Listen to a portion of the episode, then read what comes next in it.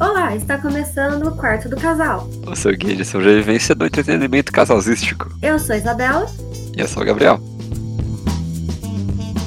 Mas agora você ouvinte deve estar pensando o que é o quarto do casal? E o que é um guia de entretenimento do casal? Bom, é muito simples na verdade. O quarto do casal é um podcast feito por um casal. Eu e a Isabela. Que são pessoas que gostam muito de coisas da cultura pop em geral. Isso parece ser muito genérico, mas né, a gente tá falando, tipo, animes, séries, que não é muito minha praia, mas é mais a Isabela, livros, jogos um pouquinho, e etc. A gente tem algumas coisas preparadas para tudo isso aqui, que eu não sei direito o que é, mas a Isabela sabe. O que, que a gente pretende com esse podcast, né? Não só falar de animes e filmes e séries, a gente quer mostrar de uma forma diferente. Porque, né, já tem milhões de canais no YouTube, milhões de podcasts, milhões de tudo. Então a gente tá tentando trazer de uma forma diferente. Então a gente tem programas diferentes. Programas como? Talvez um dia a gente traga um episódio só falando de um tema. Sei lá, a gente vem e fala do anime que a gente assistiu. Aí a gente só fala disso. Aí vocês se preparam pro, pro spoilers, pra, pra ficar sabendo de tudo. Aí você pode ouvir ou não. Aí também a gente tá pensando em trazer o episódio talvez com falando de várias coisas, sei lá, falar de anime, falar do, da série que eu assisti na semana, do jogo que o Gabriel jogou na semana, mas de uma forma mais generalizada. E também a gente quer trazer os quadrinhos já definidinhos. Por exemplo, o Batata Requentada, que no dia que a gente trazer a gente explica, né? Vamos deixar só aqui. E também a gente pode, sei lá, indicar uns filmes. Aí fica a critério do dia. E pode ter certeza que a gente vai trazer uns participantes também, uns colegas.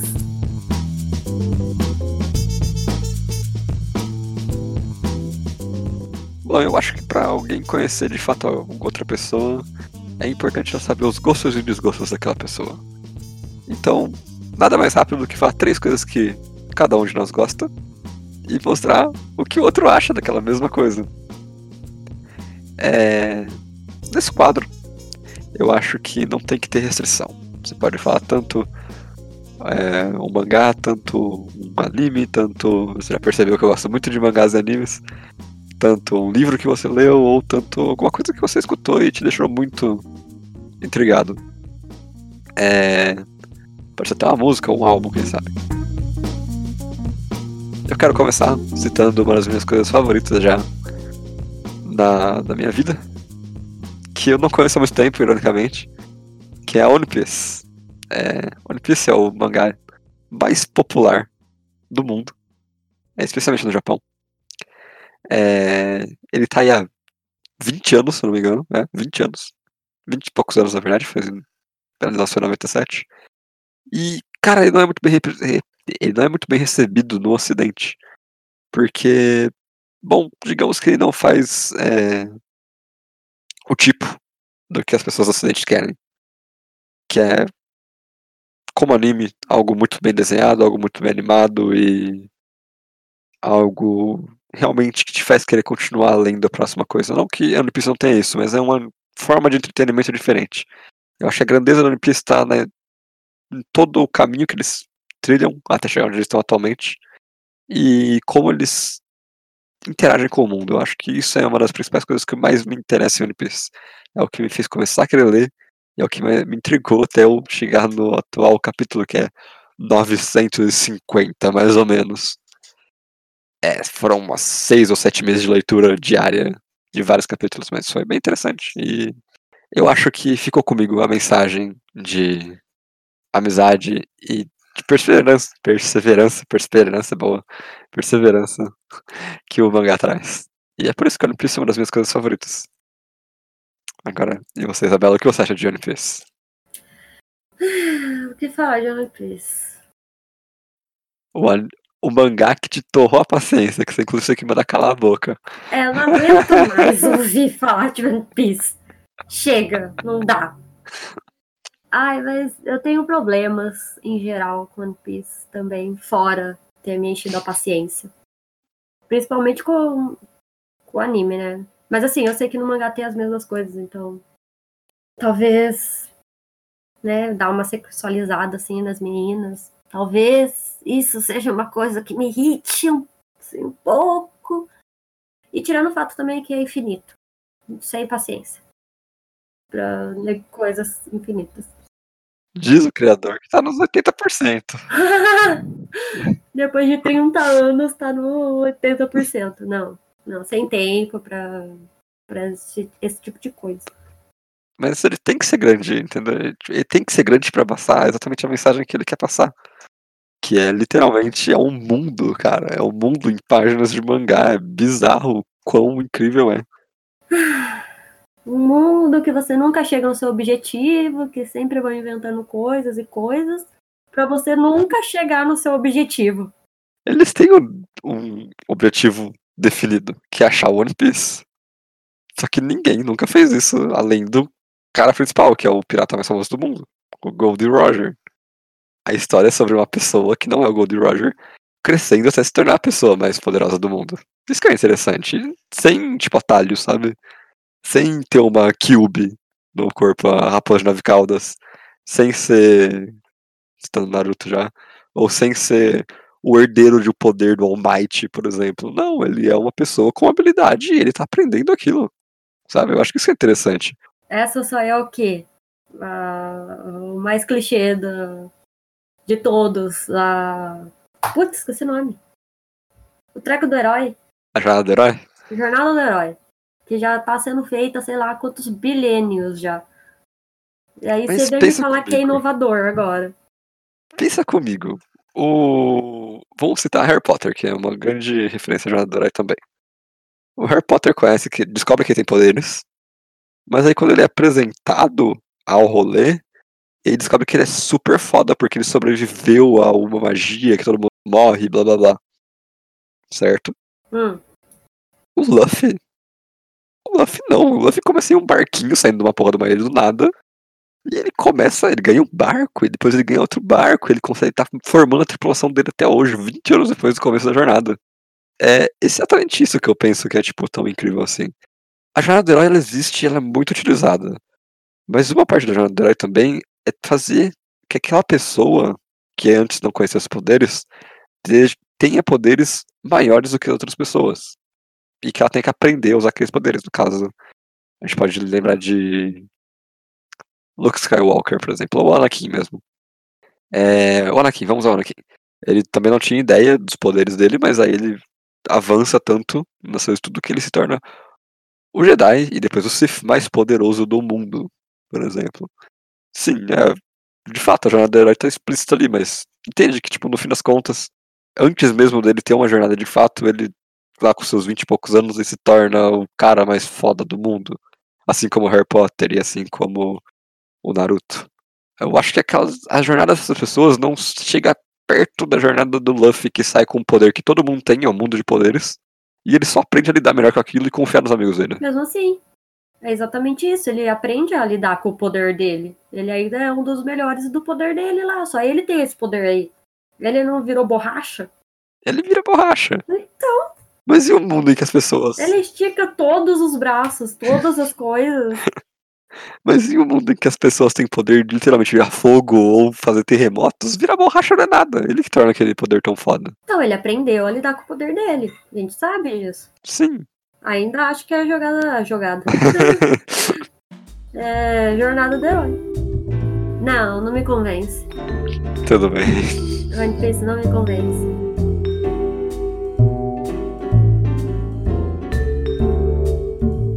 Já que o Gabriel falou de uma leitura, né? De um mangá, eu vou falar aqui de um livro que eu li, terminei de ler esse ano, que Mas que você arrastou há mais tempo. ninguém precisa saber dessa parte, só que eu terminei esse ano que é o A Sangue Frio. Que ele conta um caso que aconteceu em 1960. 1960? É, vamos por 1960, talvez 59. Mas, enfim, é, vou pôr ali, década de 60.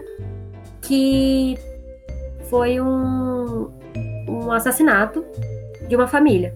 Então, o famoso, né, Truman Capote, que é o escritor desse livro, ele já é- era um escritor bem conceituado, vamos dizer assim, que ele era o diferentão. Então ele pegou esse caso e ele fez uma coisa que ninguém tinha feito naquela época, que era fazer um livro, uma, um, um, como no jornalismo a gente fala, um livro reportagem. Que em vez de você só fazer uma notícia, ir lá e fazer, sei lá, uma página contando, ele foi lá e fez um livro de, sei lá, 300 páginas sobre o caso. Então, nisso, ele entrevistou todos os moradores da cidade, ele entrevistou, inclusive, os assassinos, para escrever o livro.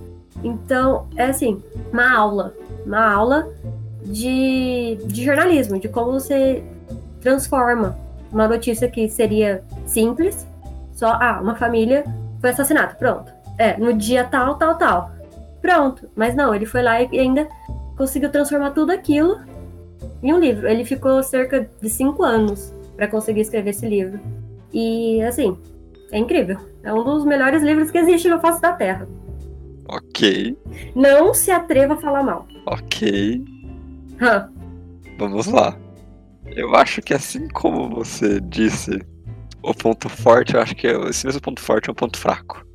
É, quando você diz que pegou uma notícia que é teoricamente comum e transformou em algo a mais, eu dou todo o, o mérito pro autor. De fato é algo incrível você pegar uma coisa que é algo comum, como por exemplo um crime, e transformar em algo que tem 600 páginas, é, fazendo uma análise grandiosa de todo aquele fato. Mas algo que me passou também quando você falou desse livro para mim é que é um crime tão comum que eu não tenho a menor vontade de ler. Porque são pessoas aparentemente comuns que foram assassinadas por pessoas aparentemente também comuns em uma cidade muito comum. Então, a narrativa inteira do livro, para mim, só soa sem graça. E realmente, o valor dele fica com o autor, que é uma pessoa que inovou dentro da área, que fez algo nunca antes visto, e que levou algo tão simples a um nível espetacular de, tipo, ok, esse crime aconteceu e a gente vai explicar tintim por tintim como ele aconteceu. Eu acho que isso é uma coisa, tipo, fantástica. Claramente, essas pessoas, essas pessoas morreram e ele fez o melhor possível, acredito, pra lembrar o nome delas. Mas, cara, sabe quando envelhece, eu acho, a história? Hoje em dia a gente tem tanta coisa tão horrível e eu não acho nem que é culpa do livro, de fato, eu acho que é culpa da sociedade. A gente tem coisas tão piores e mais malucas do que o assassinato de uma família que você chegar e falar, tipo, ah, esse aqui é um livro de reportagem de um brutal assassinato de uma família do sul dos Estados Unidos, por exemplo. Uma pessoa comum hoje vai falar, ah, ok, o que acontece a cada semana, sabe? Não, mas então, o que que acontece? você, nos primeiros capítulos, você já descobre como as pessoas morreram. Não, não é esse, não é essa a história. Entendeu? Não, não é como morreu. Ele não, não entrevista, ele não vai lá entrevistar as pessoas. As pessoas morreram. Então, ele conta a história através de outros olhos, mas ele contando. Entendeu? É, é isso que é o legal, realmente. A história, ainda mais para mim, que eu já ouvi tudo que pode existir de assassinatos e massacres e afins. Mas o que tem nesse livro é a forma que ele escreve. Sabe? Você consegue lembrar do nome do namoradinho da menina. A menina morreu. E a gente sabe a, a, os amigos dela, a gente conhece o cavalo que a menina tinha. Eu acho que é isso que mostra a importância do livro, da história que ele está contando. Ele conversou com, com os assassinos. Quantos pode ir lá e conseguir entrevistar. E... Ele virou, tipo, amigo deles. Ele ia sempre lá. Ok. Entendeu? Isso é um pouco bizarro. Não, é, realmente. Parece até que ele, ele teve uma apaixonite. Mas enfim, isso não vem ao caso. o que ele faz, ele deixa com ele. Mas, tipo, e assim, também, é uma história que todo mundo conhecia na época. Não, não, não tinha por que ele lá e contar exatamente como foi cada coisa e tal. Então eu acho que é mais como ele conta, como ele escreveu o livro. Sim. Eu acho que realmente é, a personalidade desse cara transborda dentro do livro. Assim como você me lembra agora falando de tudo isso, o que o Ivan Mizanzuki está fazendo atualmente no projeto Evandro. Exatamente. eu acho que eu vejo as influências, tipo, esguichando pra fora do projeto do Evandro, sabe? Uhum. Que é também imponente e interessante. Não, mas é exatamente isso. Igual o Ivan, ele tá, tá indo conversar com todo mundo que ele consegue conversar. Só que no caso dele é um caso muito velho, né? Um caso muito antigo. Não, não tem como ele conversar com as pessoas ali mesmo. Mas é isso, ele traz tudo que tem para trazer do negócio, ele traz. Sim. Pode assim, para você não ser relevante, Uhum. mas para alguém é relevante, então vale contar. Exatamente. Eu acho que o que fica pra mim de última observação sobre esse livro é que, pela trama dele em si não ser interessante, talvez se uma pessoa média que tá aprendendo uma leitura legal, ele não seria tão bom. Mas pra quem tá interessado de fato no assunto de livro-reportagem ou gosta da- do tema de assassinatos que são levados até o último segundo, talvez seja interessante. Não, realmente não é uma leitura leve, né? Isso é um fato. não, mas por leve eu digo, tipo, procurando um livro pra, sabe, ler de fato. E- Então, eu acho que é exatamente isso. Para quem gosta de ler, você tem que começar com um dos melhores livros que existem, Tá ok. Eu acho que ele só entendeu? chama a atenção de quem realmente é interessado nesse assunto. Infelizmente. Acho que é de nicho.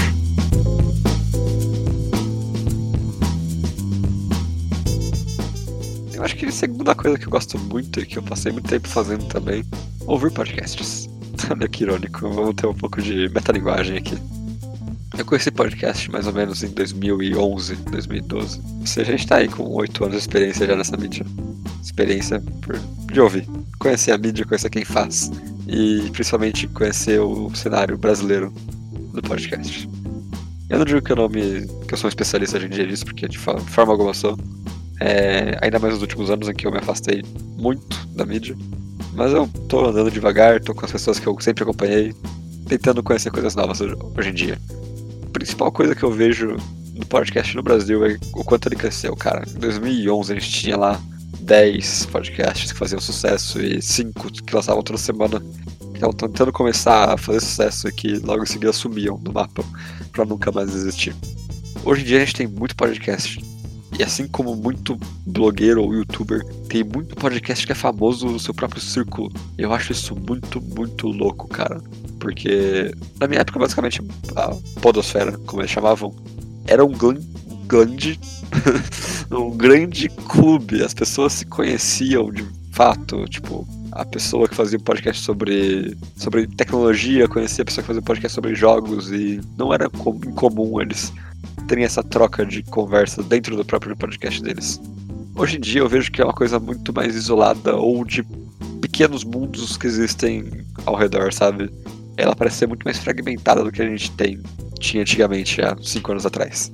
Claro, isso tem coisas boas, tem coisas ruins. É... Pro lado bom, você sempre está aprendendo coisas novas, sempre está conhecendo alguém novo. Pelo lado ruim, meio que tira aquela coisa de tipo, ah, eu conheço essas Eu sei o que tá acontecendo aqui, sabe? Isso é minha principal ressalva com os últimos tempos. Eu ando procurando o que eu vi e eu basicamente sempre termino indo pros três podcasts que eu conheço já, de carteirinha e sou fã das pessoas. E quando eu encontro um podcast novo, ou eles são tão modernos, eles são. Eu nunca ouvi falar deles, que eu fico um pouco com o pé atrás. Como eu e a Isabela aqui, que somos pessoas novas na mídia. E também o fato de que, tipo, olha, são pessoas novas, talvez devamos escutar elas. Só que o problema é que é tanta gente se repetindo e caindo na mesmice que até nos podcasts que eu escuto que são velhos, é, eles são basicamente de videogame, etc. Eles se repetem, cara, tipo, não tem muito o que fazer, sabe? Eu acho que é isso que eu sempre busco em um podcast, é informações extras sobre coisas que eu gosto. E é por isso que eu tento ouvir tudo que eu gosto em podcasts. Às vezes não, às vezes muda, às vezes eu escuto um podcast sobre Elchan, mas é o acontece. Tem que escutar tudo, né? Tem que escutar tudo. Por que, que você vai ficar escolhendo tanto assim? Se você conhece as pessoas, dê uma chance a elas. Se você não conhece as pessoas, dê uma chance a elas. Acho que essa é a principal lição que eu aprendi ouvindo podcast. Mas esse podcast é uma mídia fantástica pra mim, porque ele tem o poder de condensar informação em blocos de áudio que são literalmente fáceis de escutar e de realizar enquanto você está fazendo outras coisas. Eu passo muito tempo em ônibus, eu passo mais ou menos 3 a 2 horas e meia em ônibus diariamente. isso há muito tempo também, isso há sete anos por ali. Todo dia, dia na fim de semana, passando três a duas horas e meia em ônibus. E, cara, podcast sempre foram minha escapatória disso, porque era o jeito que eu tinha de me manter atualizado e saber o que estava acontecendo enquanto eu estava fora da minha casa, de um computador ou de um lugar com acesso à internet de fato. A gente tá falando de 2011, 2012, a 3G era uma coisa, mas não é igual o 4G é hoje em dia, de fato. E eu tenho muito carinho por, por essa mídia justamente por isso, porque eu conheci pessoas que até hoje eu acompanho das redes sociais, é, conheci pessoas que até hoje eu escuto, e que de vez em quando me dá uma certa tristeza saber que elas estão se saindo ou terminando o podcast. É, cresceu em mim. E é algo que eu considero parte da personalidade, eu ouvir podcast hoje em dia. E é total uma das minhas mídias favoritas.